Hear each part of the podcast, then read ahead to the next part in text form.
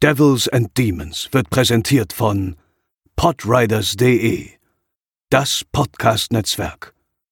Diese Episode wird präsentiert von Deadline, das Filmmagazin, die Fachzeitschrift für Horror, Thriller und Suspense. Jetzt im Kiosk oder online unter deadline-magazin.de.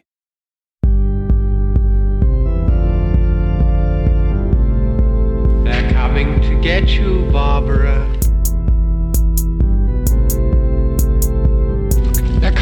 For you.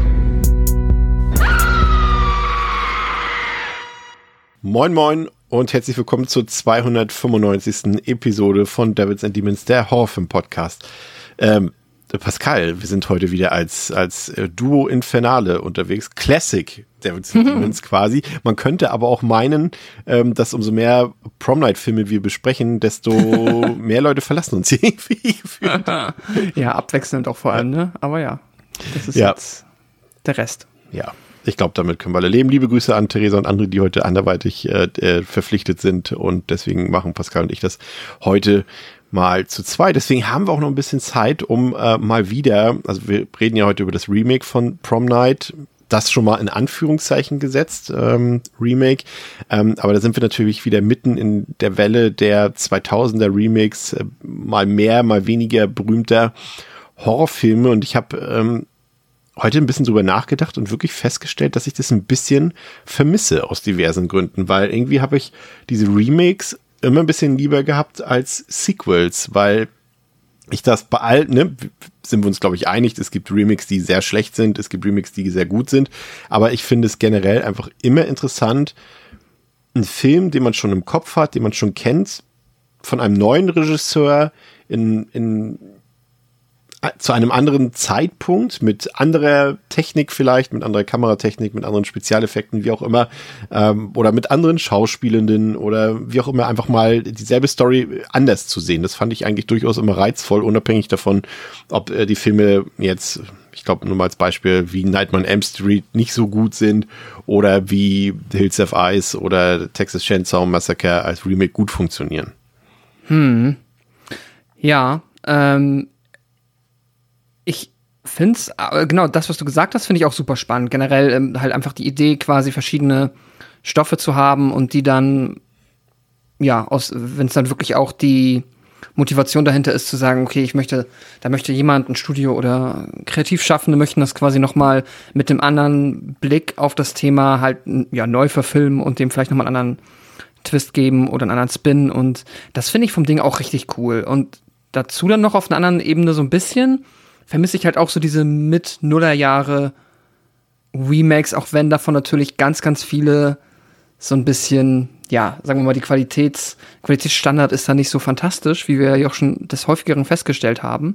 Aber die haben halt auch, zumindest auf mich, immer so einen eigenen, ja, Mitte der Nullerjahre Charme. Ja. Auch weil man halt auch zu der Zeit irgendwie noch, keine Ahnung, so jetzt wir beide irgendwie um die 18, 20 waren, da ähm, ist man ja vielleicht auch noch irgendwie, keine Ahnung, das, das hat dann doch direkt so eine nostalgische Verklärung, die damit reinkommt. Und vor allem sind sie auch mit, mit dafür verantwortlich für unsere Begeisterung fürs Genre, darf man ja auch nicht vergessen. Genau. Ne? Weil bei Ja. manchen, gut, ich weiß jetzt nicht genau, na gut, vielleicht war das jetzt auch schon ein blöder Ansatz. Ich wollte sagen, äh, manche Remix hat man ja, oder vielleicht, sagen wir nicht wir beide vielleicht, aber manche von unseren Zuhörenden haben vielleicht zuerst die Remakes gesehen Oh, ich aber Und- auch oft. und dann die Originale und sind dann erst auch auf gewisse andere Sachen gekommen. Also die sind schon irgendwie auch positiver Einfluss gewesen, ne? Also bei ähm, Hills Have Eyes und ähm, TCM war es bei mir auch so. Ja, siehst du. Da habe ich auch damals zuerst die Remakes gesehen. Und aber auch halt generell so diesen, ja, ne, diesen New Metal und zehn Farbfilter drauf. Da kann man, ich, ich beschwere mich oft genug drüber, aber es ist so wie das ungeliebte, nee, nee, das klingt falsch, wenn ich jetzt sage, wie das ungeliebte Kind, das man trotzdem vermisst, aber es ist so ein bisschen ist es so, keine Ahnung. Es ist halt, ja, so wer ist halt so ein Wunschdenken, dass man quasi nicht immer nur einen Trend hat, der dann jetzt irgendwie dann quasi ähm, das Genre dominiert oder zwei Trends, wie, keine Ahnung, aktuell irgendwie Elevated Horror und dann halt, äh, weiß ich nicht, alles, was Blumhouse macht. Ähm, es wäre halt cool, wenn es immer so ein bisschen von allem gleichzeitig geben würde, ne? Aber das ist halt einfach schwer. Ja, und, und letztendlich machen die einem ja, das war ja damals auch immer so ein bisschen Teil der Debatte, dass die Filme einem die Originale dann nachträglich kaputt machen würden, was ich überhaupt nicht so empfinde und was jetzt, glaube ich, jetzt können wir ja schon mit durchaus fast einem, über zehn Jahren Abstand zu dieser Welle retrospektiv sagen, dass das ja auch eigentlich nicht der Fall war. Ne? Also ich habe nicht das Gefühl, dass da irgendwas gelitten hat dran und ähm, ja, es, die Welle hat sich nur selbst so ein bisschen kaputt gemacht, weil dann irgendwann angefangen wurde, dass halt wirklich jeder Film, und da haben wir heute ein zum Beispiel, ähm, ein Beispiel dafür, wo man eigentlich sagen könnte, ja, hier ist es berechtigt, ein Remake zu machen, weil wir haben ja festgestellt, irgendwie das Original von Prom Night, das ist nicht besonders gut aus unserer Sicht. Hey, macht das doch nochmal neu. Das ist eine gute Idee, ne? Genauso wie mhm. vielleicht bei, ähm, ja, jetzt, was war denn noch, wo das, wo man sich schon fragt? Ja, es gab ja genug Beispiele. Äh, und, und wo das vielleicht angebracht wäre. Und äh, dann hat man genau hier irgendwie so ein, wie sagt man auf Englisch, sagt man Lecklaster. Ist es lustlos? Auf Deutsch? Ja, ja, ja. lustlos. Dann sowas Lustloses dann hinzulegen, ähm, kam dann leider oft genug vor, irgendwie, dass eine Chance vertan wurde. Auf der anderen Seite kann man sagen, so, okay, das hat Prominent halt damals schon keinen interessiert. Warum soll es jetzt irgendwie 20, 30 Jahre später irgendjemand interessieren, ne? Ja, das stimmt. Ähm ich hätte jetzt auch tatsächlich, also hätte mir jetzt jemand gesagt, das ist einfach nur ein kompletter Zufall, das hat einfach, es geht halt, dass der gleiche, weil der Name ist auch vergleichsweise generisch, ne? Ja. Das ist halt so etwas, das ist halt einfach ein Begriff im American English, was halt einfach, ne, so, wir gehen heute zur Prom Night. Ähm, kann ja auch sein, dass man einfach zwei Leute die gleiche Idee hatten, den Film so zu nennen. Und hättest du mir das hier erzählt, hätte ich auch gesagt, ja, okay, klar, das hat gar nichts mit dem, also soll gar nicht irgendwie mit dem Franchise in irgendeiner Art und Weise verwandt sein. Andererseits, okay, streng genommen sind das alles Slasher und ich glaube, jeder, der sich dann damit beschäftigt, weiß vermutlich, dass es den Film schon mal gab. Also ganz zufällig wird es dann doch nicht so gewesen sein.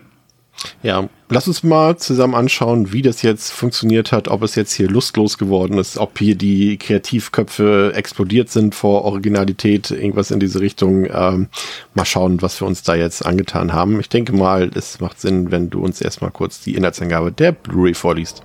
Sehr gerne. Nachdem Donners Eltern und jüngerer Bruder von ihrem ehemaligen psychopathischen Lehrer brutal ermordet wurden, versuchen Freunde und Verwandte Donners, Donners Leben wieder in normale Bahnen zu lenken. Der Abschlussball, die sogenannte Prom Night, soll für sie die Krönung ihrer Highschool-Zeit und die schönste Nacht ihres Lebens werden. Doch die grausame Vergangenheit holt sie wieder ein. Der Killer ist aus dem Gefängnis ausgebrochen und will sich an allen rächen, die sich ihm und seiner krankhaften Liebe nach Donna entgegenstellen. Und zwar ausgerechnet in der Nacht des Abschlussballs. Für Donna und ihre Freunde wird ein Kampf auf Leben und Tod. Wobei der sadistische Killer ihnen immer ein Schritt voraus zu sein scheint. Ja, da haben die irgendwie ein bisschen ein paar Sachen vergessen. Ne? Ich habe es eins zu eins kopiert. Aber für Donna und ihre Freunde wird ein Kampf. Es ist ein Kampf. Ja, wird ein Kampf. Ja. Ja, der Film ist ähm, von Screen Gems äh, beziehungsweise Sony Pictures äh, rausgebracht worden. Äh, der Rechteinhaber war ja auch beteiligt an der Produktion. Alliance Films ist eine kanadisch-amerikanische Produktion gewesen. Hat auf Letterboxd eine viel versprechende Durchschnittsbewertung von 1,9 von 5, auf der IMDb eine 3,9 von 10. Der Film kam am 11. April 2008 in die US-Kinos und ähm, knapp zwei Monate später, am 5. Juni 2008, in die deutschen Kinos. Hat 20 Millionen US-Dollar gekostet. Das hat mich doch ein bisschen irritiert, dass jemand echt für so einen Titel so viel Budget da reingedonnert hat. Hat sich, glaube ich, auch noch halbwegs rentiert. Ich meine, 57 Millionen US-Dollar war jetzt, fand ich jetzt auch überraschend, äh, Pascal, als ich das äh, gesehen habe, dass er doch relativ das Doppelte, mehr als das Doppelte, ja fast zwei, wie, wie sagt man, mehr als fast das Dreifache seines Budgets mhm. eingespielt hat. Hätte ich jetzt auch nicht so gedacht. Auch wieder aus dem Grund, den wir schon genannt haben. Ähm, das Original war jetzt nicht super populär und äh, mhm. äh, ob da die Teenies dachten, was die sich gedacht haben, als der Film jetzt hier rauskam, hm. Ja, gute Frage. Ich weiß nicht, ne? Vielleicht gab es einen guten Trailer. Äh, Letterbox gab es noch nicht. Und ich meine, der Cast ist ja zumindest ähm, ja. Äh, gespickt mit Menschen, die auch zu der Zeit, glaube ich, schon Leute äh, ins Kino gelockt haben. Das könnte es vielleicht sein.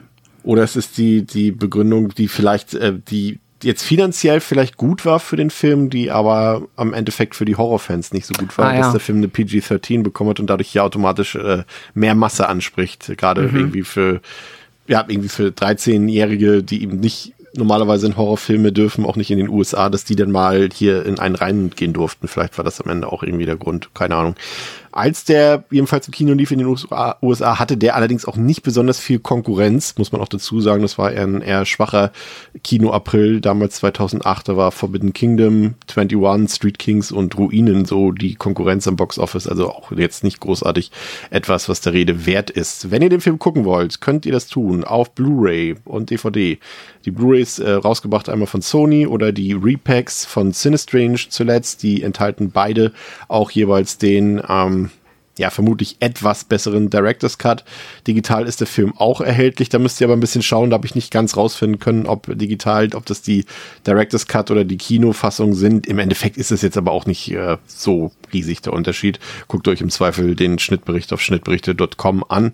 Ansonsten gibt's den auch noch im Mediabook ähm, seit ein paar Monaten, auch als Repack von Sinistrange. Ist auch ganz nett aufgemacht, falls ihr da was Größeres in der Sammlung haben wollt. Der Film läuft 88 Minuten in der Kinofassung und 89 Minuten im etwas längeren Director's Cut, der wie gesagt minimal besser ist, aber jetzt auch nicht wirklich was rettet. Der ist ein kleines, ganz kleines bisschen blutiger, ähm, aber hat auch wie die Kinofassung in den USA auch eine PG-13 gekriegt. Daran erkennt ihr schon, da äh, ist jetzt nicht so viel zu holen. Content Note ähm, würde ich sagen, Leute, die vielleicht irgendwie getriggert werden vom Thema Stalking, sollten den Film auslassen. Der Film hat einen Bodycount von 14 Leichen beziehungsweise Kills. Ähm, Brutalität, Pascal, würde ich dem Film ich, ich vergebe ja nicht weniger als eins von fünf in meiner Sternebewertung, also gebe ich hier auch weniger, nicht weniger als eins von fünf ähm, und würde dem hier dementsprechend eins von fünf geben.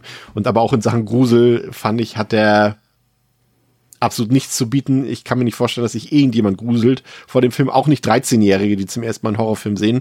Deswegen bin ich bei beidem, sowohl Brutalität als auch Grusel, bei eins von fünf. Also das hat, kann nicht der Reiz äh, dieses Films sein, aus meiner Sicht. Beide Punkte. Ja, das stimmt. Ähm, brutal ist der Film tatsächlich nicht. Ähm, da wird man wahrscheinlich sogar noch andere PG-13-Filme finden, die äh, nicht mal Slasher sind, die zumindest, sagen wir mal, einfach mehr Blut beinhalten es ist halt wirklich so, ne, der Film aktiv, er dreht runter quasi. Also es ist nicht so, dass jemand irgendwie sich nicht mehr Mühe gemacht hat, quasi brutale Kills äh, darzustellen, sondern es wirkt eher so, als hätte man aktiv versucht, sie ähm, so harmlos darzustellen und so blutarm, wie es nur geht. Also ja, eins von fünf und Grusel, ja, weiß ich auch nicht, eins bis 1,5. Es gibt vielleicht ein, zwei Szenen, die Gibt man im Jumpscare, Kern, ne? Ab und zu. ja, über Jumpscare und vielleicht mal einmal kurz ein bisschen länger innehalten, bevor dann vielleicht jemand stirbt. So ein bisschen minimalisch Anspannung, würde ich es mal bezeichnen. Ja. Ja. Ähm, sehenswert will ich jetzt mal in Anführungszeichen setzen, aber es ist vielleicht was für Fans, ähm, die das Stepfather Remake äh, mochten, die den 2006er Black Christmas mochten, minus die komplette Gewalt ähm, oder solche auch harmlosen Slasher wie Cry Wolf oder ähm, Tödliche Anrufer zum Beispiel, das Remake. Ähm, wer mit so einem Film was anfangen kann. Und mit einer kleinen Portion Gossip Girl vielleicht sogar, würde ich sagen. Äh, der kann vielleicht mit äh, Prom Night was anfangen. Regie geführt hat dann auch äh, nicht zufällig äh, der Regisseur des Stepfather Remix, nämlich äh, Nelson McCormick. Ähm, der hat ansonsten hauptsächlich Serienepisoden gedreht für Prison Break, für Evil, ähm, Lovecraft County, äh, Country, solche Sachen. Und ähm, auch der Drehbuchautor ist der Autor vom Stepfather Remake, Joseph Carden, den hatten wir in einem anderen Zusammenhang schon mal. Der hat nämlich auch das Drehbuch zum Original Puppet Master geschrieben.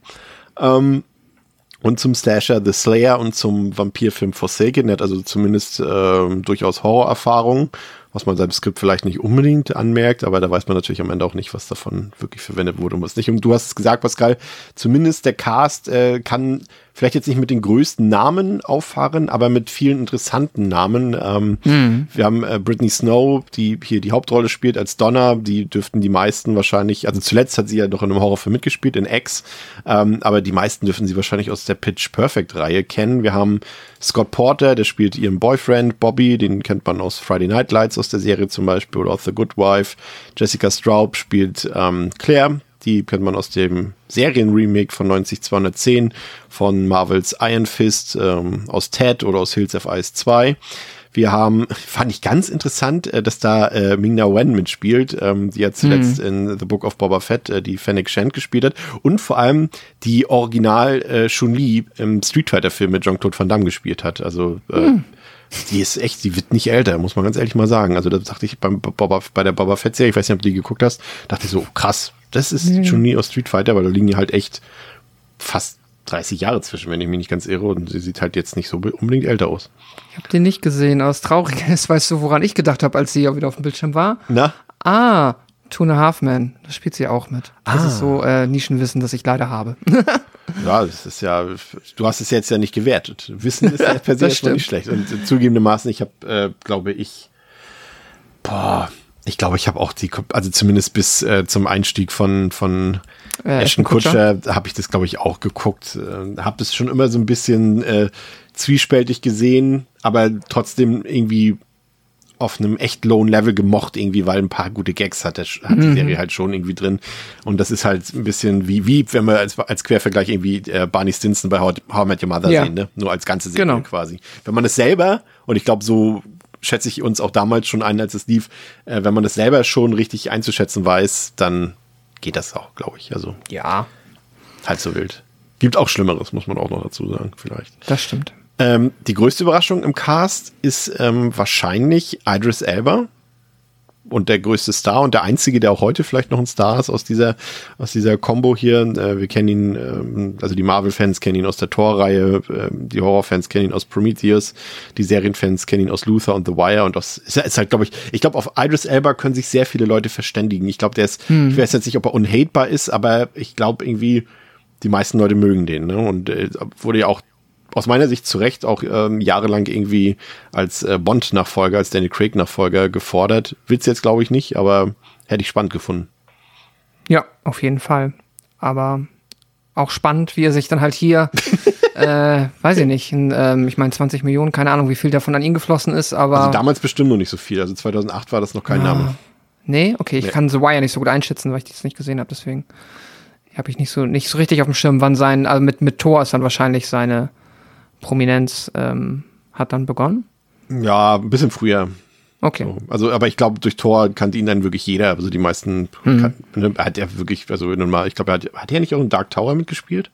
In Ja, das Film? war Ja. leider sehr, ja. Ja. Und in dem, ähm, äh, dem dritten neuen Star Trek. Stimmt. Den Namen ja. vergessen. Ja.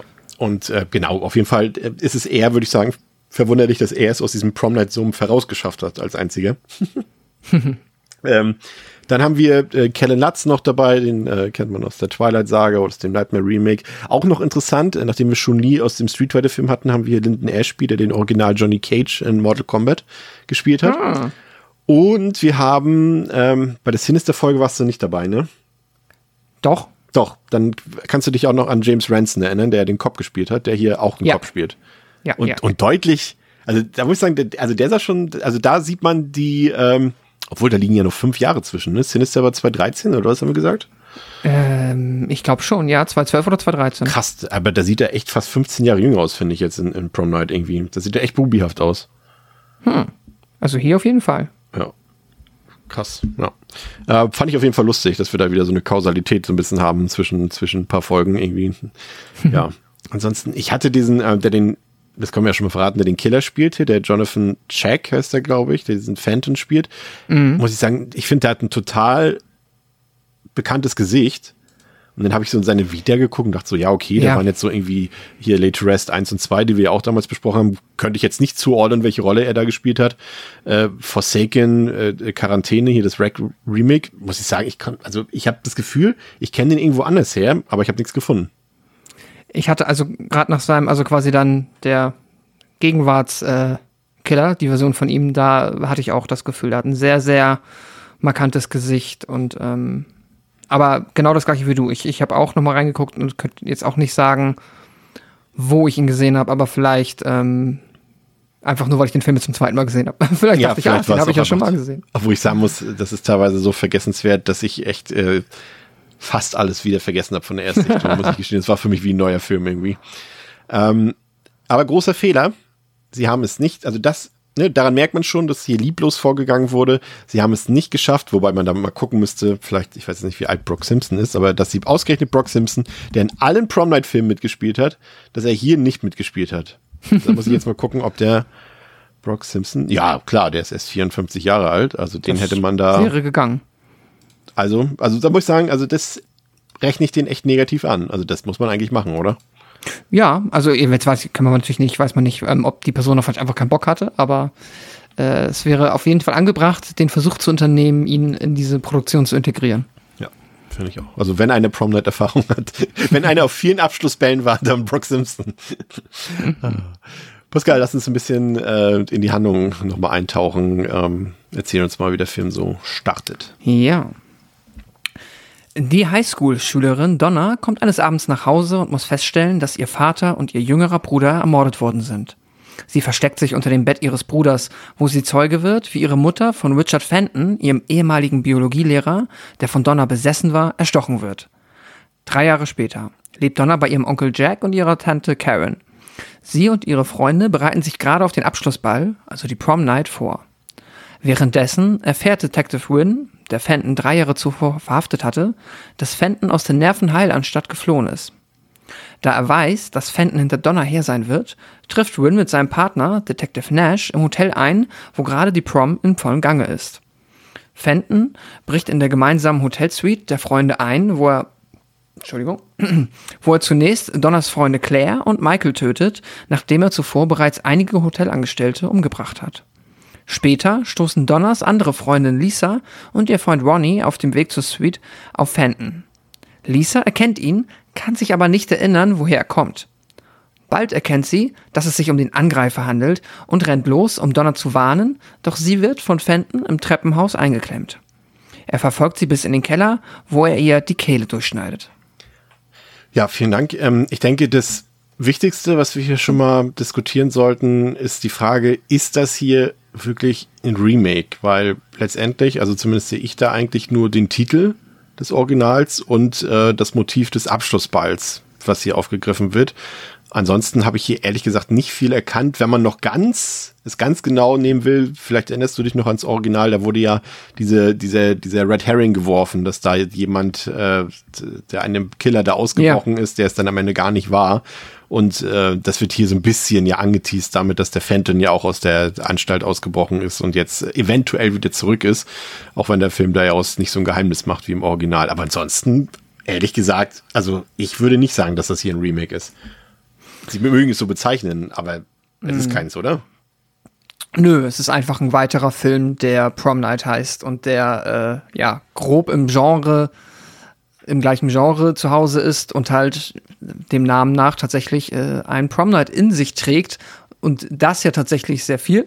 Also da ist ja der Film hier sehr, sehr flott am Start im Vergleich zu äh, den anderen Teilen, die wir bisher besprochen haben. Aber jetzt wir haben nicht das traumatische Erlebnis in der Kindheit, wir haben nicht die Familienkonstellation, ähm, um die wir, um, ich habe den Namen vergessen, aber ähm, oh Gott, jetzt habe ich auch noch den Namen des Schauspielers vergessen, das war. Ähm, Britney Snow? Nee, nee, nee, nee, sorry, ich meine jetzt gerade das Original. Achso, äh, Jamie Lee Curtis. Ja, Jamie Lee Curtis, genau. Also quasi alles, was ihre Figur, ähm, alles, was um sie herum im Original passiert ist, passiert hier halt so nicht. Wir haben ähm, offensichtlich einfach einen Lehrer, der, ähm, ja, hinter einer Schülerin her ist und jetzt aus dem Grund dann einfach aus dem Gefängnis ausbricht und wieder hinterher zu sein. Es ist äh, eine sehr, sehr dünne, also es ist eine sehr kleine, dünne Prämisse, die der Film hier aufgreift und ähm, hat tatsächlich nichts mit dem ähm, Original zu tun. Ich muss gestehen, ich hatte keine Lust mehr, äh, nochmal an den Anfang äh, zu springen und, den, und das nochmal anzufangen, den Film. Deswegen, vielleicht kannst du mir helfen oder vielleicht ist der Film auch wirklich einfach so schlecht. Aber der Anfang, äh, der ist doch echt ein bisschen weird zusammengeschnitten, oder? Also mit dieser, also wir sehen ja, wie Donna irgendwie vom, was weiß ich, was Cheerleader Training oder was auch immer, die da irgendwie nach Hause mhm. gebracht wird von ihrer besten Freundin und von deren Mutter und dann aussteigt und dann sehen wir, was passiert ist damals mit Richard Fenton ja. und mit den Morden und so weiter. Aber das ist ja dann eigentlich nur eine Albtraumsequenz, in die Exakt. das verpackt ist. Und dann wird uns erzählt, dass sie 3000 Kilometer davon weggezogen ist. Und dann ist aber trotzdem die Freundin aus dem Traum ist dann immer noch ihre beste Freundin. Ich glaube, das mit dem ähm, Wegziehen hast du dann. Ähm, ich habe daran erinnere ich mich nicht und das wird auch keinen Sinn ergeben, weil ja auch die alle anderen Kids wissen ja theoretisch auch, wer dieser Biolehrer gewesen ist. Stimmt. Ähm, ihre äh, beste Freundin, die ähm, ich habe gerade eben ihren Namen vorgelesen, fantastisch. Lisa. Lisa hat ja auch ähm, quasi erinnert sich dann ja dran, dass es äh, der Biolehrer ist. Und also außer die, außer ähm, Donner ist quasi in eine neue Stadt gezogen und hat dann allen Leuten gesagt, so guck mal hier, das war mein, Ja, wieder, mein Quasi-Killer. Nee, nee, ich glaube, das spielt schon noch genau an der Location. Ähm, und deswegen, aber ja, du hast recht, es ist ein Traum. Ach so, aber das war richtig, ne? Genau. Ja, ja, genau, okay. es ist ein Traum und von dem erzählt sie dann ja ihrer ähm, ja, Therapeutin. Stimmt, okay, dann habe ich das irgendwie, entweder hatte ich es gelesen in irgendeiner von den Zusammenfassungen oder ich äh, hatte es irgendwie so verstanden, dass sie weggezogen ist, weil es für mich wahrscheinlich einfach logisch gewesen wäre, vielleicht. Aber ähm, ja, stimmt. Nein, okay, da macht Sinn, dann ziehe ich das auch zurück, dann ist es kein ähm, Filmfehler. Das erklärt natürlich auch, warum ähm, die Schauspielerin noch am Anfang so ein bisschen jünger geschminkt äh, wurden, glaube ich. Mhm. Ich glaube, es wurde noch ein bisschen entfaltet, sage ich mal, ein bisschen. Oder irgendein Filter war da drüber. Auf jeden Fall sahen sie ja, ja. aus in dieser Traumsequenz am Anfang. Ja, okay, nee, dann passt das ja halbwegs.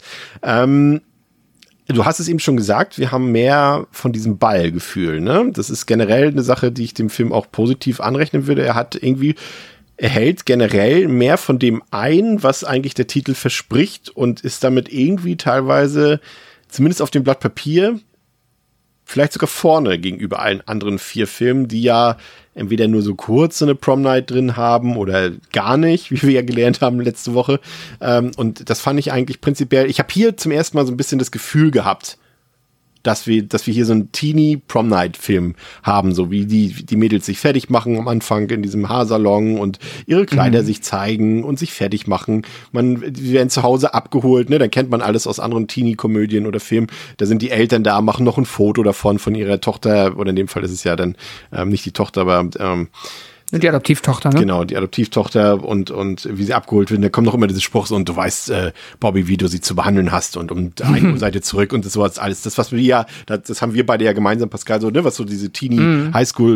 Filme so ausmacht, das hatte der irgendwie alles. Jetzt nicht irgendwie besonders gut oder besonders originell, aber es war irgendwie vorhanden und da denkt man, gut, wir kannten den Film jetzt schon im Vorfeld, aber ähm, da könnte man das Gefühl bekommen, okay, hier hat sich jemand wirklich gedacht, nee, wir machen jetzt wirklich mal Prom Night mit allem drum und dran, was dazugehört. Und das finde ich prinzipiell erstmal lobenswert. Ja, genau. Also prinzipiell auf dem Blatt Papier und genau alles das, was du gesagt hast, könnte ich auch so unterschreiben. Das ist auf jeden Fall der Film, der am meisten Prom Night im Film Prom Night hat. ähm, und das ist natürlich auch, also viele Dinge davon finde ich ja auch dann cool. Also genau alles, was du nämlich beschrieben hast. Ähm, halt die ganzen Vorbereitungen, ähm, und dann halt auch dieses, diese Szene, die halt eine Million Mal existiert, äh, die halt jeder dieser Filme eigentlich haben muss, wenn dann der ähm, quasi äh, der Freund oder halt das Date dann, dass äh, die Frau oder ja, ähm, das Mädel halt dann quasi bei ihren Eltern abholt, dann nochmal reinkommt, ihr irgendwie diese Blume dran steckt, dann machen die Eltern Fotos vom, ne, ja genau, vom Vater kommt nochmal der Spruch, alles was du gesagt hast, genau das stimmt. Ich würde trotzdem also, also über die Qualität dieses Balls sprechen mhm. wir dann auch nochmal, aber ja. selbst unabhängig davon, ich meine, es ist halt cool, dass das jetzt mehr drin ist, aber es ist fast schon zu früh für mich. Ich würde äh, tatsächlich mir nochmal, und wenn es irgendwie nur eine Viertelstunde so ein bisschen Schulleben noch gewünscht, mhm. weil die mhm. Schule ist dann wieder, und das ist, finde ich, irgendwie schon auch ein essentieller Bestandteil so dieser gesamten, dieses Subgenres, abgegrenzt vom Horror mal halt, ne, dieses Teenager, ja, Teenager-Komödie oder was auch immer oder halt alles, was sich darum dreht, so ein bisschen das Schulleben, finde ich, passt da auch immer mit rein und gehört so ein bisschen dazu, dass wir auch das Gefühl dafür bekommen. Und ähm, da ja auch vor allem der Ball ja. nicht an der Schule stattfindet. Das stimmt. Und vor allem hat man dann, fehlt einem zum Beispiel für so Figuren, die haben ja so ein bisschen, sind ja alle Haterinnen da von dieser Chrissy. Und mhm. wir wissen einfach gar nicht so richtig warum, weil wir halt das drumherum, wie du schon sagst, gar nicht mitbekommen haben, ne? Also ja. da, da fehlt irgendwie teilweise ein bisschen was. Und es fehlt auch, und das muss man halt auch sagen, ähm, so ein bisschen Futter halt für die Figur. Ne? Klar, wir wissen, Donna hat irgendwie so ein traumatische Erlebnisse gehabt, das tragische Verbrechen in ihrer Familie. Ähm, da ist ein besessener Lehrer, der in sie verliebt war, der sie gestalkt hat und so weiter. Mhm. Und der ist jetzt im Gefängnis. Das ist aber alles. So, wir sehen, okay, sie hat einen Freund, Bobby, okay, das war's. So, ne? Also ich hätte mir, ja, ich glaube, das, was du sagst, ne, ein paar mehr Highschool-Szenen, ein bisschen mehr Alltagsgeschichte, ähm, ja. vielleicht irgendwie die, die, ersten 20 Minuten oder halbe Stunde vielleicht sogar zeigt mir irgendwelche anderen Sachen. Da können ja trotzdem schon ein paar Horrorelemente oder Spannungselemente drin sein.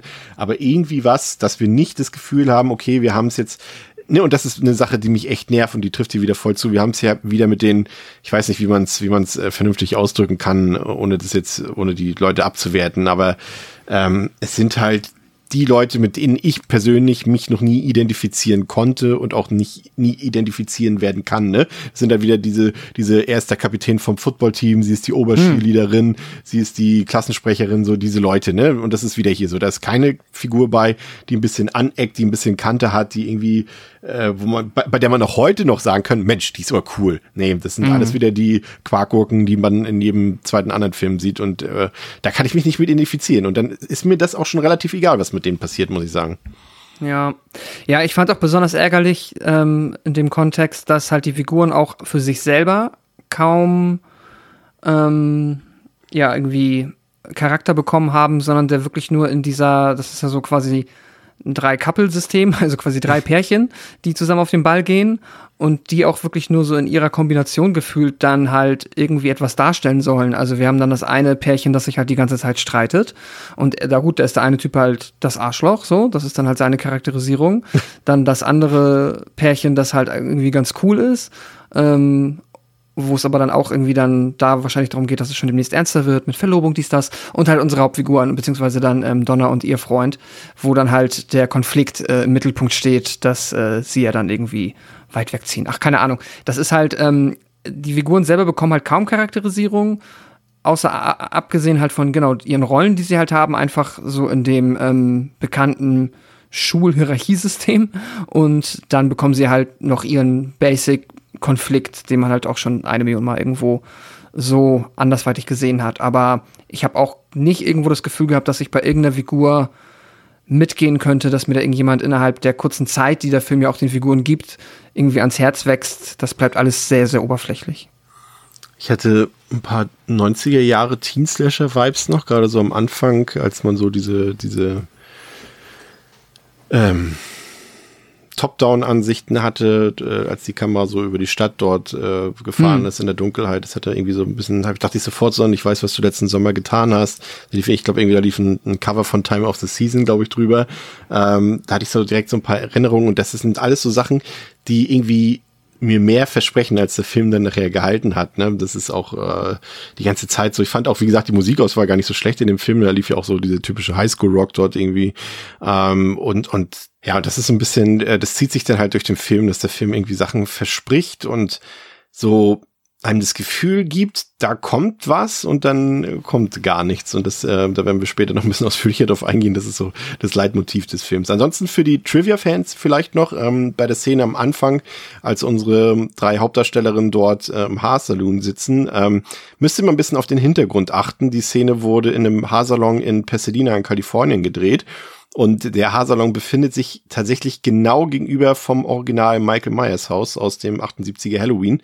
Und wenn man genau hinguckt, dann sieht man das auch und erkennt man das auch. Es gibt nur zwei, glaube ich, zwei Einzelshots, ähm, wo man kurz auf Pause drücken kann, um sich das anzusehen. Aber wenn man das dann vergleicht ähm, mit äh, dem Halloween-Film, dann erkennt man das äh, durchaus auch und das fand ich echt schon ein bisschen witzig. Äh, ich habe tatsächlich nicht rausgefunden, ob das Absicht war oder ob es Zufall ist, weil ich meine, klar, so eine Filme, wenn die in Kalifornien gedreht werden, das kann auch mal Zufall sein. Ich meine, da werden je, jedes Jahr keine Ahnung, wie viele zigtausende Filme gedreht. Da kann es auch mal sein, dass man zufällig am selben Drehort ist. Ne? Das, äh, ja, klar. Ich muss ganz ehrlich sagen, bei aller Lieblosigkeit bei diesem Film würde ich den jetzt auch nicht unterstellen. Das Absicht war, ehrlich gesagt, dass sich da einer drüber Gedanken gemacht hat. Aber wie gesagt, eine nette Branderscheinung. Ähm, wie fandst du den Umgang des Films, äh, und das ist ja so ein bisschen das Thema des Films, offenbar, ähm, mit Donners, ähm, ja, Trauma, was sie dort erlebt hat und was sie verfolgt. Ne? Wir haben diesen Lehrer, der ist äh, verliebt in Donna, der ist besessen von ihr, der bringt sogar die ganze Familie um, das ist ein Stalker. Ähm, und wie fandst du das umgesetzt? Fandst du Donna, ich meine, wir sind, ne, wollen jetzt nicht auf Hobbypsychologen tun. Ähm, auch Theresa ist jetzt gerade nicht da. Vielleicht äh, bleiben wir da, da auch ein bisschen an der Oberfläche. Aber wie fandst du jetzt aus rein filmischer Sicht, fandst du das nachvollziehbar? Hast du das Donner angemerkt, dass sie noch vielleicht immer unter diesen Erlebnissen leidet oder fandst du das eher oberflächlich? Ja, also genau, aber was du sagst, das ist jetzt also irgendwie einzuschätzen, wie das dann wirklich so ein Ereignis sich auf, eine, auf einen Menschen auswirkt und der dann drei Jahre Zeit hat, das irgendwie zu verarbeiten. Keine Ahnung, aber ich meine, es ist ja per se cool, dass wir am Anfang zumindest diese Psychologen, äh, ja, oder Therapeutenszene bekommen, mhm. wo dann nochmal ähm, auch ein bisschen erklärt wird, mit so, ich weiß nicht, äh, inwiefern das recherchiert ist, was äh, wir dort zu hören bekommen, aber dass es halt dann, ja, dass diese Träume normal sind, dass sie es nie vergessen wird, dass sie das immer begleiten wird, aber dass sie ähm, quasi ja damit umzugehen ähm, schon ein bisschen gelernt hat und das noch weiter besser lernen kann und dann jetzt zum Beispiel auf dem Prom Night einen wunderschönen Abend haben kann. Und dann gibt's noch mal, glaube ich, in der Vorbereitung ein, zwei Momente auch mit der Adoptivmutter, die das Thema so mal ein bisschen berühren. Und ich finde da grundsätzlich jetzt ist mir zumindest nichts aufgefallen, wo ich jetzt sagen würde, der Film geht mit der Idee da mh, hm, unverantwortungsvoll oder irgendwie un geschmacklos um. Aber jetzt allerdings ist jetzt aber auch nicht ähm, dann so viel Tiefgang diesbezüglich, dass man da jetzt irgendwie eine, auch irgendwie eine wirklich umfangreiche Charakterstudie präsentiert bekommt. Es ist halt einfach nur, ja, sie ist halt ein bisschen mixed so, ne? So, sie ist per se äh, in der Lage, sich da zu entspannen. Es wird nochmal thematisiert, dass sie jetzt auch mal für den Abend ihre Medikamente nicht mehr genommen hat. Ähm, so ihre Beruhigungsmittel, damit sie halt, weil sie meint, sie muss ja eh aufgeregt sein, ist eigentlich eine ganz süße Idee. Aber ja, so oberflächlich bleibt es dann halt auch. Ähm, oberflächlich könnte man vielleicht auch die Ausstattung des äh, der Prom Night äh, bezeichnen. Also hm. ich muss sagen, also man hat sich, ich, ich dachte schon so, ne, als sie da angefangen hat, ich dachte so, was ist das denn? Es wurde jetzt eigentlich nicht gesagt, irgendwie, dass das jetzt die Reichen und Schönen von, äh, von OC California sind, die hier ihren Ball feiern. Das wurde irgendwie mit keiner Silbe erwähnt, hat auch nicht das Gefühl gehabt. Und dann sieht auf einmal der Abschlussball bei denen aus wie eine Oscarverleihung oder hm. wie der Aftershow-Party von der Oscarverleihung. Hab dann aber nachgelesen, dass äh, man sich äh, da durchaus Gedanken drüber gemacht hat, angeblich, ein bisschen recherchiert hat, was ist denn da so der Standard äh, bei den Prom Nights in den USA USA und man hat dann bewusst ähm, ich nehme mal die, das Originalzitat, äh, eine Scale Beyond Standards äh, gewählt dafür. Ähm, ja, das war alles ein bisschen übertrieben, fand ich, ne? Schon, also, dass da irgendwie irgendwelche Verwandten draußen stehen und den zujubeln beim Reingehen, das war schon so ein bisschen affig irgendwie. Und weiß ich nicht, es ist nicht so schlimm in dem Sinne, ne? Ich fand schon, dass da durchaus Ballatmosphäre aufkommt. Das hat für mich funktioniert. Das Production Value stimmt dort. Es sind genug Statisten da. Ähm, es äh, ist eine Band da. Ähm, da war eine Band, ne? Ähm, da waren auf jeden Fall DJs. Ein DJ, ach genau, stimmt, DJ. Band war ja im, im, im Teil 3 letztes Mal, stimmt. Ähm, genau, ein DJ. Ähm, und das war alles soweit okay, ähm, aber es war halt echt maßlos übertrieben, ne? Ja, also das, das, das Schulfeeling geht dann, das geht halt dadurch flöten und auch so ein bisschen dieses Handgemachte, ne? Weil es halt wirklich ja. eher wirkt wie. Ähm, sie sagen ja auch Ahnung. noch, glaube ich, ne, hat, sagen Sie nicht sogar, dass die, die Chrissy hat das organisiert und sie ist 100.000 Euro in die Miese gegangen und die Eltern mussten das bezahlen oder irgendwie sowas? Ja, genau, also die, sie ist irgendwie 100.000 übers Budget gegangen, ja. das sie schon bekommen hatte und äh, ihr Vater ist irgendwie reich und musste das dann finanzieren und der ist ja ganz böse gewesen. 100.000, so ein Quatsch, ey. Ja, das ist es, ne? Es wirkt dann halt echt irgendwie, keine Ahnung, wie irgendwie, weiß ich nicht nicht, wenn ähm, irgendein Filmverleih oder irgendein Spielepublisher halt ein gigantisches Presseevent veranstaltet, um, oder ja, halt, wie du sagst, halt irgendwie eine Preisverleihung. Also irgendetwas, was jetzt nicht ein Schulabschlussball ist. Andererseits, wenn man das, keine Ahnung, ne, äh, ich da, wenn ich das irgendwo erwarten würde, dann wahrscheinlich auch am ehesten vielleicht in Kalifornien oder irgendwo ja. in den USA. Deswegen per se ich meine, was allein was man damals so auf MTV gesehen hat, da gab es ja auch so viele Reality-Shows, ja. wo auch mal sowas gezeigt wurde, hier Super Sweet 16 und sowas, ne, mhm. was da allein für Geburtstage gemacht wurden, die bei uns nicht mal einen ja. Präsidenten empfangen werden, ne? Genau, und, und Hochzeiten und hast du nicht gesehen. Ja. Also ist jetzt auch, also geht bei mir jetzt nicht komplett irgendwie in den, ähm, kann ich mir nicht vorstellen, dass sowas nicht existiert, Bereich. Aber was mich halt dann eher daran, wenn ich etwas daran kritisieren kann, ist halt, wie gesagt, so, dass für mich der, dieser nochmal der Bezug zur Schule ein bisschen flöten geht, weil es ja halt auch einfach nicht in der Nähe der Schule spielt, nehme ich mal an. Ähm, und wir irgendwie nicht auf dem im gleichen Gebäude sind, sondern ähm, ja, das hat dann irgendwie mehr wie so eine Clubnacht wirkt und das Handgemachte, wie gesagt, geht flöten. Es ist alles ein bisschen ja drüber. Ich meine, aber das, also das ist dann vielleicht, da ist der Film zumindest mal ähm, hat eine eigene Note diesbezüglich. Und das ist jetzt auch noch nicht das, was es irgendwie dann komplett einreißt. Also ich könnte mir auch einen guten Film vorstellen, der genau das so macht. Aber ja, ähm, alleine reißen tut das dann das da halt auch nicht. Nee. Man könnte jetzt meinen, okay, aber man könnte ja mit ein bisschen Blut und ein bisschen äh, Spektakel dort äh, äh, das äh, dem Film doch noch irgendwie einheizen, äh, ohne jetzt äh, vielleicht schon ähm, auf den Killer einzugehen und ähm, auf die auf den eventuellen Twist oder nicht vorhandenen Twist, mal nur rein die Kills, äh, die ja dann glaube ich so nach einer halben Stunde glaube ich äh, an, einsetzen.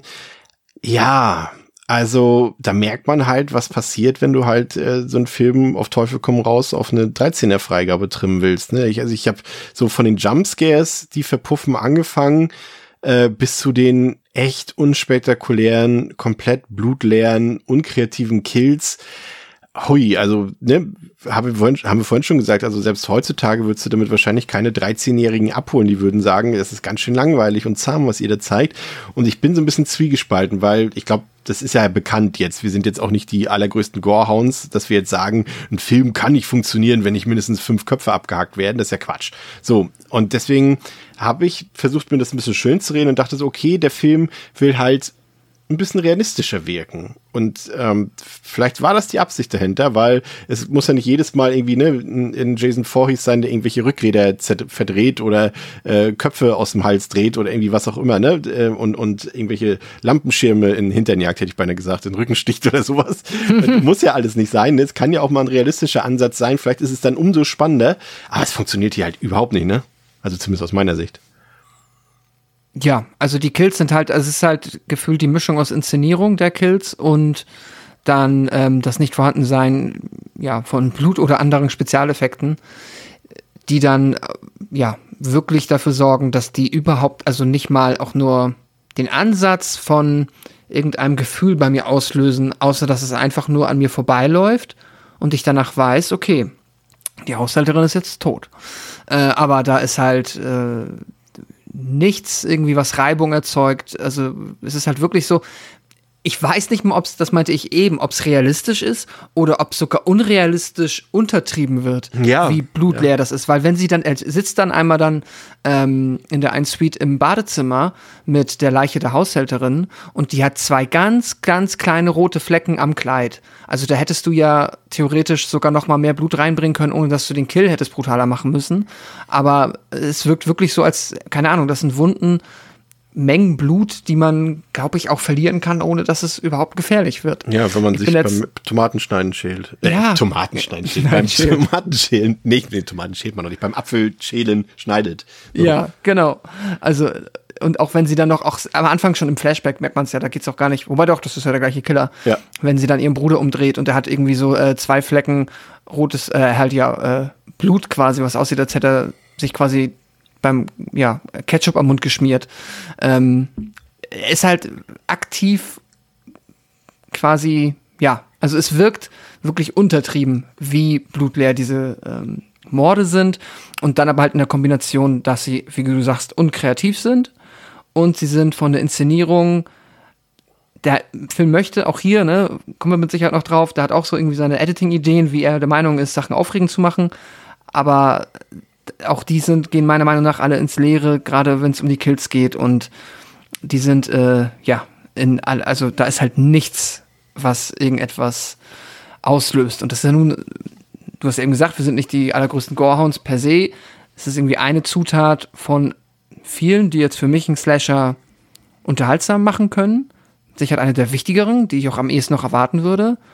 Aber wenn man jetzt die halt wirklich schon mal so komplett ähm, vergeigt, wie der Film das meiner Meinung nach tut, dann wird es schwer, mich da zumindest noch mit abzuholen. Ja. Dann müsste der jetzt auf allen anderen Ebenen, über die wir bestimmt auch noch reden, äh, richtig äh, die, äh, ins Pedal drücken.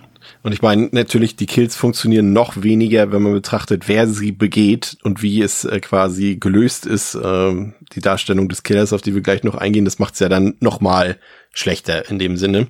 Ähm, aber hast du das Gefühl gehabt, dass jetzt ganz, ganz sachlich betrachtet, wenn der Film brutaler gewesen wäre, nehmen wir mal an, da wären halt wirklich noch ein paar Kehlenschlitzer äh, on screen und so on camera dabei gewesen, wäre der Film für dich besser? Einfach nur mal als, als Ja-Nein-Frage? Wahrscheinlich ein bisschen besser. Dann wäre vermutlich für mich so ein Film, der vielleicht ein bisschen mehr so in die, keine Ahnung, ja, er hätte dann, Ah, schwer, also ich frag dich am Ende nochmal. Ja, nee, da war du, doch. Du musst also nicht ich, deine, deine Bewertung schon teasern. Ja, genau. Aber er wäre auf jeden Fall ähm, besser. Ja. ja. Ja, auf jeden Fall, also für mich hat sich irgendwie dann doch sehr schnell das Gefühl eingestellt, nachdem ich am Anfang noch dachte, oh, den habe ich gar nicht so in Erinnerung mit so Production Value und der sieht ja ganz ordentlich aus. Jetzt, wie gesagt, handwerklich ist es kein guter Film. Das soll jetzt nicht falsch verstanden werden. Der hat echt ein paar Huiuiui, also gerade was die Ausleuchtung angeht, äh, weiß ich nicht, was die sich manchmal gedacht haben. Ähm, aber ich hatte den zumindest nicht so flott am, am Anfang in Erinnerung, aber hm. hat sich doch echt schnell das Gefühl eingestellt, dass du hier was Liebloses siehst. Äh, das ist weniger als Standard, das ist maximal generisch und das hat man halt schon eine Million Mal gesehen und davon wahrscheinlich 950.000 Mal besser. Also das war irgendwie, ja, schon eine gewisse Ernüchterung. Aber wie ging es dann weiter im Film, Pascal? Wynn findet die Leiche des Mannes, dessen Namen Fenton benutzt hat, im Kofferraum seines Autos auf dem Parkplatz. Wynn geht dann zu dem Zimmer, das Fenton gebucht hat, und findet die Leiche der Haushälterin. Während er das Hotel evakuieren lässt, geht Donna zurück in ihr Zimmer, um Lisa zu suchen und das Tuch ihrer Mutter zu holen, wo sie Fenton begegnet und entkommt. Das SWAT-Team durchsucht das Hotel, findet aber keine Spur von Fenton. Donna und ihr Freund Bobby werden zurück zum Haus von Donners Onkel und Tante gebracht, wo Win Verstärkung anfordert. Drin entdeckt Donna, dass Bobby die Kehle aufgeschlitzt wurde. Sie zieht sich in ihren Kleiderschrank zurück, um sich zu verstecken, aber Fenton ist schon drin. Er hindert sie daran zu schreien, als Win ihr Zimmer betritt. Sie kämpfen. Als Fenton sie erstechen will, schießt Win mehrmals auf Fenton und tötet ihn. Als Donna von ihrer Tante und ihrem Onkel begleitet wird, tröstet Win sie und sagt ihr, dass es vorbei ist. Ja, und das ist, finde ich, das noch größere Problem als ähm, die Blutarmut ist Fenton selbst. Er wird halt ultra früh im Film gezeigt. Ähm, es wird früh gezeigt, dass er tatsächlich in diesem Hotel ist, in äh, dem die Prom Night stattfindet. Und viel schlimmer noch, es wird früh gezeigt, dass er aktiv mordet. Und hm. das ist ein Problem, denn ich habe äh, bis dahin das Gefühl gehabt, dass er noch als Red Herring dienen soll, wie halt im Original sozusagen. Und äh, für mich bestand halt dann irgendwie die ganze Zeit nur die Spannung darin, ob der Film noch mit einem Twist auffährt oder ob er wirklich so banal und unoriginell ist, dass wirklich Fenton der Killer im Film ist. Ich dachte so vielleicht noch, okay, dann lassen sie ihn den ersten Mord begehen und dann muss der feststellen, dass ein ganz anderer Killer noch da ist oder sowas, ne? Sowas mhm. in, in dieser Art vielleicht. Aber Nee, spätestens nach dem zweiten und dritten Kill, den du halt siehst, das Phantom ihm begeht, fragt man sich, hä, was soll denn das? Also wo soll das denn jetzt hinführen? Ist da, kommt da noch irgendwie was Besonderes oder sowas? Und schon mal, um es vorwegzunehmen, nein. und Phantom selbst ist halt, also der, der, klar, der Typ kann ein bisschen grimmig gucken, aber das reicht ja halt nicht für einen 90-minütigen Slasher. Der ist halt völlig boring. Mhm. Einer der langweiligsten Killer der Horrorfilmgeschichte. Also, sorry, und das war für mich viel, viel, viel, viel schlimmer noch als äh, ja, das Fehlen von Blut und, und Splatter in dem Film. Hm.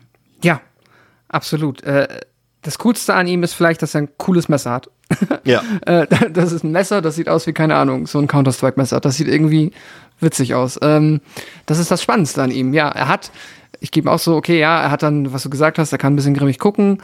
Er ist jetzt einfach davon, wie er halt als Mensch aussieht, der Schauspieler ähm, nicht komplett fehlbesetzt. Wobei, was mich tatsächlich gestört hat, ist, dass sie ihm ähm, quasi so noch in der, in den Flashbacks so ein bisschen Charles Manson-mäßig von den Haaren haben aussehen lassen. Ja. Nur um ihm dann, ähm, damit er jetzt einen ganz anderen Vibe hat, äh, dann so schnittig mit seiner coolen Cappy äh, auftreten zu lassen, nachdem er aus dem Gefängnis gekommen ist. Umgekehrt wäre besser weird. gewesen, ne? Umgekehrt hätte irgendwie mehr Sinn ergeben. Ja, das fand ich auch sehr seltsam. Ähm, und ansonsten, ja, es ist, also das ist halt, es ist wirklich seltsam, weil auch zu der Zeit, als der Film rauskam, da hat eigentlich kein Film sich das, glaube ich, sonst getraut, so komplett geradlinig zu sein, ohne auch nur irgendwie die Idee zu haben, mal, und wenn es nicht ein Twist ist, aber wenn es irgendwie nur, eine unerwartete Wendung ist ein Twist, aber mal irgendwie noch etwas, was noch quasi zu der Geschichte, die wir nach zehn Minuten kennen. Theoretisch weißt du so nach einer Viertelstunde, okay, alles, was ich jetzt weiß, wenn das alles ist, dann muss ich nur noch abwarten quasi bis zur letzten Szene, ja. wo sie halt offensichtlich nicht stirbt. Und das ist genau das, was passiert. Und ähm, es ist quasi der ist, Twist, dass es keinen Twist gibt. So ja. ich, schon, ich weiß nicht, ob das die Absicht war dahinter, aber es wirkt fast auf mich so. Aber so intelligent schätze ich dann das Drehbuch nicht ein, dass sie wirklich dachten, ey, die Leute warten jetzt, dass irgendwie noch was passiert. Die warten jetzt Ja. auf den, auf den Killer. Night-Twist irgendwie, irgendwas kommt. Weil wie du Ja. schon sagst, so gerade Ende der 2000er hat irgendwie gefühlt jeder Film irgendwie noch eine Pointe gehabt, einen Twist irgendwie. Oh, sie ziehen den auf einmal aus, de, aus, dem, aus dem Hut, den. Hasen so. Und äh, alle Oder Leute erwarten das und nee, ja, irgendeine das dämliche Familiennummer, irgendwas wie, er ist eigentlich ihr großer Bruder, keine Ja. Ahnung. Das ist, wird ja auch voll gut in die Reihe passen. Ähm, nee, nichts dergleichen. Ich glaube, der Film möchte einem noch den Deputy so als ähm, anderen roten Hering so ein bisschen hinhalten, ähm, weil da auch einmal, so- wenn der Deputy dann ähm, ihrem Adoptivvater die Hand gibt, aus ganz weirdes Editing, geht das, äh, wird einmal so kurz auf die Hand geschnitten, äh, also mit so einem Swoosh-Effekt so. Ähm, ganz, ganz seltsam. Ich weiß nicht, ob der Film uns hier irgendwie auf den letzten Metern noch verkaufen möchte, dass ähm, sie, äh, dass der Deputy selber die Gefahr ist. Aber auch das ist ja einfach nicht der Fall. Äh, der liegt irgendwann auch einfach tot im Auto. Weißt du, und, Ähm, und, und, sie hätten ja immer noch irgendwie so einen High-Tension-Twist machen können. Irgendwie, ja. Ja. Donna hat sich das nur die ganze Zeit vorgestellt und sie ist die Killerin. So, sogar das hätten sie noch machen können. Und es wäre nur halb so schlimm gewesen, wie es einfach so auszutrudeln zu lassen, wie man es sieht die ganze Zeit. Aber der Film ist so geradlinig, wie man sich noch vorstellen kann. Man sieht von Anfang an, was passiert. Man sieht den Mörder, der läuft da halt rum, der ist mit im Hotel, der ist da irgendwie mehr oder weniger alleine auf dem Flur und fängt an, die Mitarbeiter nach und nach halt irgendwie abzumurksen. Und das war's. Das ist der Film. Da kommt nix mehr. Vielleicht trägt es auch irgendwie zu PG-13 bei oder es ist ein Teil der ähm, Vorlagen dafür, dass du das Gehirn nicht zu sehr anstrengen, nicht zu sehr fordern darfst der jungen Leute irgendwie, dass da nicht irgendwie noch auf einmal, hä, what the fuck vorkommen darf. ich weiß es nicht. Also das ist schon irgendwie alles ein bisschen komisch. Ja, und dann ähm, ebenfalls seltsam, weil dass man, wir das doch jetzt irgendwie schon ein bisschen assoziiert haben, glaube ich, obwohl, ne, wir haben gesagt, Prom Night generell sehr inkohärente Filmreihe, aber irgendwie hat sich doch so ein bisschen der Humor eingeschlichen zwischenzeitlich in die Reihe und wir waren uns, glaube ich, relativ einig, dass das durchaus funktioniert hat. Ich will jetzt nicht sagen, dass wir ihn lieb gewonnen haben, aber es hat irgendwie in Teil 2 und Teil 3 zumindest halbwegs funktioniert. Und das hier war halt auch eine bierernste Geschichte, ne? Da war kein Gag bei, da waren nicht mal irgendwelche anderen Teenies bei, die irgendwie irgendjemanden in die Bohle uriniert haben oder, oder irgendwie, keine Ahnung, jemanden Zahnpasta äh, beim Schlafen irgendwo rangemacht haben oder den Lehrern, waren überhaupt Lehrer? Ja, doch, die eine Lehrerin, Mrs. Ja. Äh, Waters, ne, wie ist sie? Egal. Ähm, dass sie irgendwelche Streiche gespielt haben oder irgendwie sowas. Da waren einfach Teenager, die alle gleich waren die ganze Zeit und die nichts Witziges zu erzählen hatten, nichts Witziges zu tun hatten. Und das fand ich dann doch schon ein bisschen, also Leute, ne? Ja. Also wollt ihr, dem, wollt ihr den PG-13-Zuschauern hier zeigen, dass das das Leben sein wird, was ihr erwartet? Ja, es ist echt interessant. Irgendwie der Film versucht tatsächlich uns abzuholen, indem er uns halt, ähm, äh, also er möchte einen quasi auf die dramatische Art und Weise abholen. Sprich, wir haben eine äh, Hauptfigur, der es wirklich sehr schlecht geht und die hat jetzt ähm, ihren ähm, Abschlussball und alles, was wir dann irgendwie so an emotionalen Momenten bekommen, halt wie gesagt, Humor, äh, Witz gibt es halt nicht. Sprich, alles, was dich dann irgendwie noch auf der ja, auf der Ebene der Hauptfiguren, bevor es halt dann wirklich ans äh, Sterben oder Nicht-Sterben geht, abholen kann, ist halt das, oh, werden sie sich dann wirklich irgendwie aus den Augen verlieren, wenn sie nicht mehr auf die gleiche Universität gehen? Und was ist denn mit der bösen äh, Anwärterin auf den ähm, äh, Prom Queen Titel, da gibt's ja auch noch dann die, die alle halt blöd finden, wo dann eigentlich sich irgendwie mal dissen müssen und Ich, ich weiß, ich hätte halt gern gewusst, was an Chrissy so schlimm ist, ne? Aber Ich habe auch keine Ahnung, aber es ist halt so, also du bekommst halt so, keine Ahnung, so Ey, ganz ehrlich, da gibt's eine so- Szene, als sie ankommen auf dem Ball. Hier, wie, heißt nochmal ihre beste Freundin von Donna Lisa? Lisa, ja. Ja. So, und Chrissy ist doch auch mit ihren drei Freundinnen da und die Ja. sehen sich doch da an diese Treppe und die ist ja eigentlich erstmal gar nicht so fies. Und dann, äh, die Lisa fängt direkt an zu stänkern, grundlos. So. und so, du denkst so, ey, Leute, ihr seid mir jetzt auch nicht sympathischer als die Figur, die ihr mir hier als böse, also als Zicke oder sonst was verkaufen wollt. Also, Ja, aber selbst, also dann, kann, wenn der dann zumindest irgendwie den Teil durchzieht, aber dann kommt ja noch unsere Hauptfigur und sagt, können wir uns nicht alle vertragen? Lass doch mal lieb sein. Und ich meine so, ja, das ist irgendwie nett, aber was ist denn jetzt hier witzig? Also was macht denn Spaß? das ist doch, äh, kann, ich kann mir echt irgendwie, da kann ich auch auf dem Abschlussball von der echten Schule gehen und einfach gucken, ob sich alle Menschen gut vertragen und Ja. irgendwie ein bisschen traurig sind, dass ja bald die Schule vorbei ist. Und das ist halt dann tatsächlich aber leider, es, sind, es ist ja die Hälfte des Films ist ja, dass wir unseren und diesen drei Pärchen zu gucken, wie sie den Abschlussball verbringen, ähm, eingestreut halt mit den Kills, die, die sich dann langsam ähm, summieren. Haben die überhaupt getanzt? Ja, die haben getanzt. okay. Ich wollte sagen, ich, also in meiner Erinnerung saßen die nur rum und sind Doch, abwechselnd hoch in die Suite gegangen, um dann wieder runterzugehen. Die haben, genau, die haben am Anfang getanzt und dann sind sie ab, genau, abwechselnd sind sie mal rausgegangen und dann haben wir da den einfach, ja, geguckt, zugeguckt, wie sie halt miteinander verliebt sind und es ist halt, ja, wenn du halt einen Film quasi, du kannst halt dann diesen Slice of Life irgendwie versuchen mit Humor zu würzen, dass der Spaß macht oder mit, keine Ahnung, sehr charismatischen Figuren oder halt wirklich es schaffen, aber das ist hier natürlich irgendwie klar, dass das eigentlich nicht gelingen kann, dann wirklich diese ernste Schiene fahren und da richtig Drama reinbringen. Und das ist ja aber auch Quatsch hier. Also das ist ja, also das hätte nie klappen können. Ich finde auch, auch diese ganze Ermittlungsarbeit von der Polizei, was die da teilweise für einen Quatsch veranstalten da in dem Hotel. Und du denkst auch so, also das, da stand tatsächlich noch ein bisschen Spannung drin. Ich fand, die waren so, ähm, so dullihaft unterwegs, die Cops dort, dass ich, dass sie, dass, dass ich da wirklich noch einen Komplott irgendwie vermutet habe, dass sie da mit hinterstecken oder sowas. Und da waren so Sachen bei, da wollten die irgendwie Spannung mit erzeugen. Und da, ich musste dann immer wieder denken, okay, ja, vielleicht haben sie den Film wirklich nur gemacht, um 13- und 14-Jährige, da, die da sowas noch nie gesehen haben, abzuholen. Weil äh, ne, das ganze Ende, das zieht sich so qualvoll hin, als dann Donna und, und Bobby schon wieder zu Hause sind, ähm, aber Detective Wynn immer noch im Hotel ist und dann auf einmal diese Luke oben entdeckt in dem einen Hotelzimmer und da Blut runter tropft. Und er so, oh, was ist denn das? Holt mal eine Leiter und dann klettert er hoch und du denkst, okay. Und dann, äh, dann haben sie diese Szene nur gemacht, damit noch eine Leiche darunter baumelt und das war alles. Ja. Und ich dachte so, okay, das aber das, also, hä? Und dann, Denkst dann, habe ich gedacht, okay, das hat vielleicht jemand in dem jungen Alter, der noch nie einen Horrorfilm gesehen hat oder die noch nie einen Horrorfilm gesehen hat, die denkt, ah krass, der hat da Leichen versteckt. Und ich denke so, ich weiß, worauf ich hinaus will, aber das Ja. ist, da denke ich so, ey, what the fuck, was ist das? Das ist, also wie generisch kann das sein? Also es gibt Hallmark-Filme und, und Tatorte, die spektakulärer sind als das hier. Ehrlich. Also, also da dachte ich auch so, okay, da ist jetzt Phantom drin und dann kommt er gleich und springt ihm an die Kehle. Ja.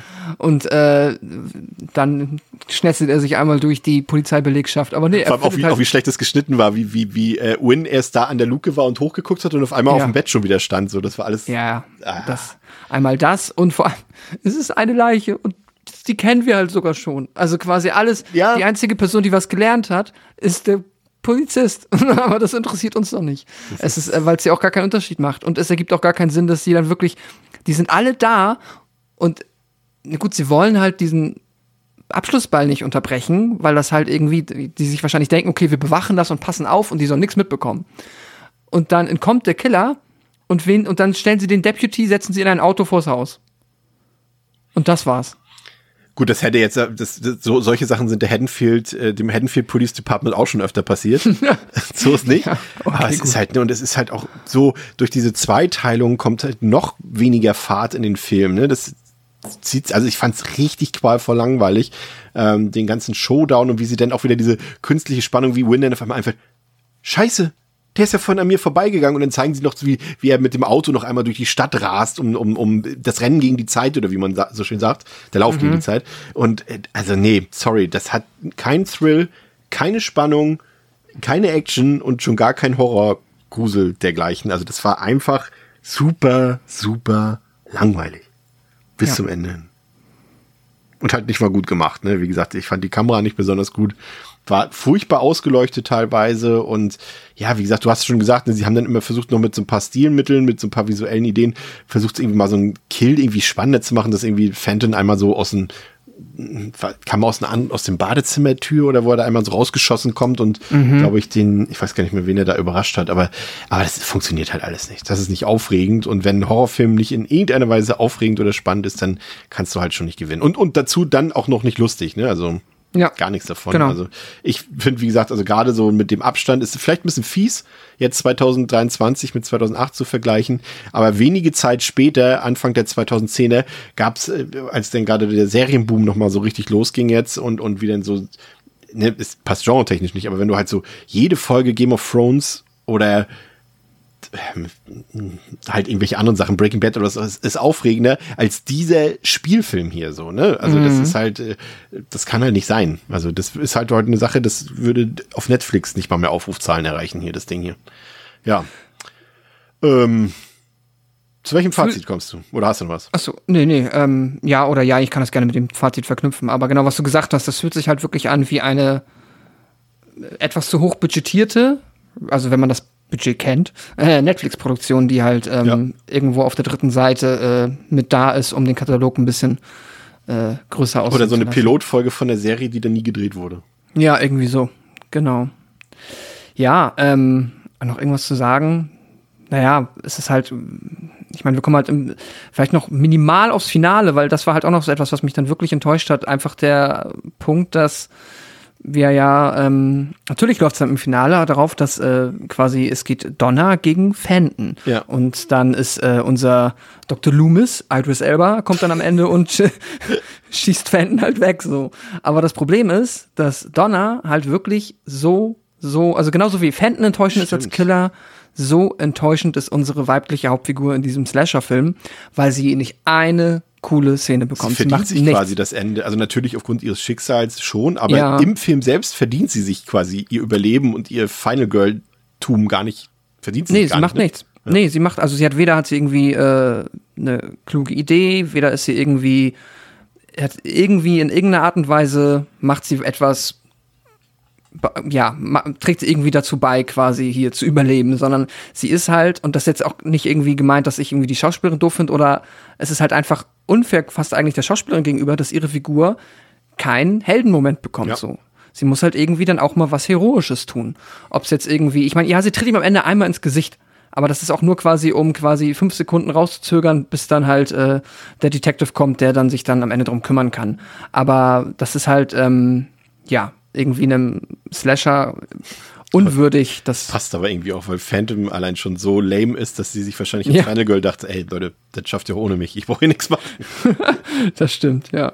Ja, das ist halt auch wirklich, wirklich schade. Da ist halt, deswegen kann man, ähm, ja, ist es halt auf Antagonisten- und Protagonistenseite wirklich unterwältigend. Und ähm, ja, das ist dann, glaube ich, aber auch im Fazit genau das, was ich, wie ich den Film bezeichnen würde, halt äh, unterwältigend, weil du halt ähm, gerade wenn du dir dann den Cast anguckst und dir das Budget anguckst, zumindest irgendetwas im schlechtesten Fall leicht unterdurchschnittliches erwarten würdest, was aber zumindest halt die wirklich jetzt das äh, so Brot- und Buttergeschäft der Slasher-Kultur, nenne ich es mal, mhm. vielleicht zumindest nicht komplett missachtet, aber nee, also dann, wenn das ein Experiment war, den Film halt irgendwie zu gucken, wie wie krass kann man das Rezept runterdampfen, dass es dann PG-13 ist und zu gucken, was dann da hinten bei rauskommt. Wenn das wirklich dann hier der Fall war, ja, dann wissen wir, dass das nicht funktioniert, weil der Film halt dann tatsächlich auf gar keiner Ebene zu unterhalten weiß. Also der ist so langweilig, so belanglos und so auch uninspiriert, dass man ähm, ja, das ist wirklich richtig enttäuschend ist und auch richtig frustrierend ist, sich diesen Film anzugucken. Weil du dir echt denkst, Mann, das kann doch nicht sein. Da muss doch mal irgendwie irgendwo was Cooles passieren oder irgendetwas, was mich in irgendeiner Art und Weise zu Hause abholt. Aber nö, der Film läuft einfach nur durch. Der ist erschreckend geradlinig. Der hat nichts, was einen überrascht, nichts, was einem Spaß macht, nichts, was irgendwie, ähm, ja, mich als Horrorfan begeistert. Und deswegen gebe ich dem ähm, ich habe mir jetzt eineinhalb Sterne gegeben, wie beim letzten Mal. Und ich denke aber, ich würde den also nicht mal als, ähm, wie sagt man, komplett, komplett okay, ich komme nicht drauf. Als Mensch, der gerne alle Reihen komplett gesehen haben möchte, äh, würde ja genau Komplettist, äh, Komplettistinnen, würde ich nicht mal solchen, äh, nicht mal denen den Film empfehlen. So. Ja, das stimmt. Also das Original war ja schon ziemlich langweilig und auch unterdurchschnittlich, aber das Remake also wie gesagt, ne, also das wird ja dem Namen inhaltlich eigentlich schon gar nicht so richtig äh, gerecht, aber das ist nochmal in allen Belangen irgendwie unterwältigender. Ähm, ja, das ist wie so ein, so ein liebloses, leidenschaftsloses, seelenloses am Reißbrett von Firmen zusammengeschustertes Produkt, ne, völlig generisch, völlig ideenlos. Man hat, ne, das ist ja da vielleicht der einzige Reiz, äh, den man vielleicht beim ersten Mal gucken noch hat, dass man die ganze Zeit irgendwie noch hofft auf einen Twist und denkt, was, ja, irgendwas zaubern die jetzt aus dem Hut, aber ähm, ja, wenn das, das Qualitätsmerkmal ja. deines Films ist, dass die Leute hoffen, dass er besser wird, dann ist es irgendwie ja, auch nicht gut. Ja, und das Hoffen ist vor allem auch vergeblich, ja. Also völlig blutleer, gewaltarm. Ähm, er war übrigens zu dem Zeitpunkt auch der erste reine Slasher, der, was hatte ich schon mal erwähnt, glaube ich, am Anfang, äh, der eine PG-13 überhaupt bekommen hat, ne, im Jahr 2008. Vorher gab es noch keinen, also reinen Slasher. Ähm, und wie gesagt, das ist ja nicht mal das Qualitätsmerkmal. Ne? Es wäre ja alles verzeihbar, wenn der Film trotzdem irgendwie Interesse wecken würde, Spannung erzeugen könnte. Aber der scheitert halt in jeder Disziplin. Also ich finde, der Cast ist okay. Also die spielen alle nicht besonders gut, auch Idris Elba nicht und so. Aber er ist zumindest namhaft und man guckt auch so ein bisschen und denkt so, ah, kenne ich, gut, ja, okay, namhaft, passt schon, ist jetzt äh, vielleicht kann man deswegen vielleicht ein minimales ein halbes Sternchen Auge zudrücken da. Und das äh, Production Value stimmt ja auch, ne? Also du siehst, okay, 20 Millionen Dollar, aber das kann man dann auch erwarten, dass der Film halbwegs gut aussieht. Aber auch da hinter der Kamera ist einiges schief gegangen. Also ich finde das alles nicht so auf Höhe von der Kameraführung. Das Editing haben wir auch schon angesprochen. Ausleuchtung, gerade auch in den, in den Szenen, in denen der Killer immer zu sehen ist das ist alles selten auf der Höhe und ich glaube, das trifft's, was wir jetzt schon mehrfach gesagt haben, das fasst es einfach ganz, ganz gut zusammen. Wenn man ehrlich ist, würde so ein Film heute irgendwo im hintersten Regal von der Netflix-Bibliothek ohne jegliche Beachtung ähm, veröffentlicht werden. Also das ist nichts. Bin auch bei dir bei anderthalb Sternen und wenn man uns jetzt so zugehört hat, also selbst dieser halbe Stern kommt nur daher zustande, dass es noch Filme gibt, die noch ein Stück schlechter sind. Aber sonst fällt mir nicht mal ein Argument dafür ein, warum es anderthalb Sterne sind, so richtig. Ja, ist schon schwer. Also absolut keine Empfehlung von uns und äh, wie Pascal schon sagt, auch nicht zur Vervollständigung äh, braucht ihr euch den Film reinziehen. Ähm, das äh, macht am Ende wenig Sinn. Ähm, ja, dann sind wir durch mit dem Film. Nächste Woche haben wir, gehen wir ja, nee, sagt man heute, sagt man aktuell auch nicht so richtig. Ich wollte gerade sagen, gehen wir ein bisschen nach äh, Pripyat und nach Tschernobyl, aber da dort ja auch äh, in, in der Nähe de, der Gebiete und so weiter de, Kriegshandlungen stattfinden, eher ein bisschen unpassend, aber wir gehen zumindest äh, rein storytechnisch in die Ukraine und schauen uns ähm, den Film Chernobyl Diaries an. Ähm, ein Film, den ich sehr oft, relativ oft einlege. Ähm, aber warum ich das tue? Und ob das daran liegt, ähm, dass der Film so gut ist, das werden wir nächste Woche sehen. Du kennst ihn noch gar nicht, Pascal, ne? Richtig. Da bin ich mal sehr gespannt, was du von dem Film halten wirst. Ich finde, der hat durchaus ein paar Prämissen, die vielversprechend sind. Ich bin gespannt, wie du die Umsetzung findest. Das soll es für heute gewesen sein mit Devils and Demons. Heute im äh, Classic-Modus mit äh, Pascal und mir. Wir hoffen, es hat euch gefallen. Äh, lasst uns ein paar schöne Bewertungen da, ein paar schöne Kommentare bei Spotify und ähm, ja, Ihr habt noch die Möglichkeit, ein paar Tage aus Fantasy Filmfest zu gehen. Nutzt die Möglichkeit, schaut euch ein paar Filme an und ja, habt eine schöne Zeit. Bis zum nächsten Mal bei Devils and Demons. Macht's gut. Tschüss.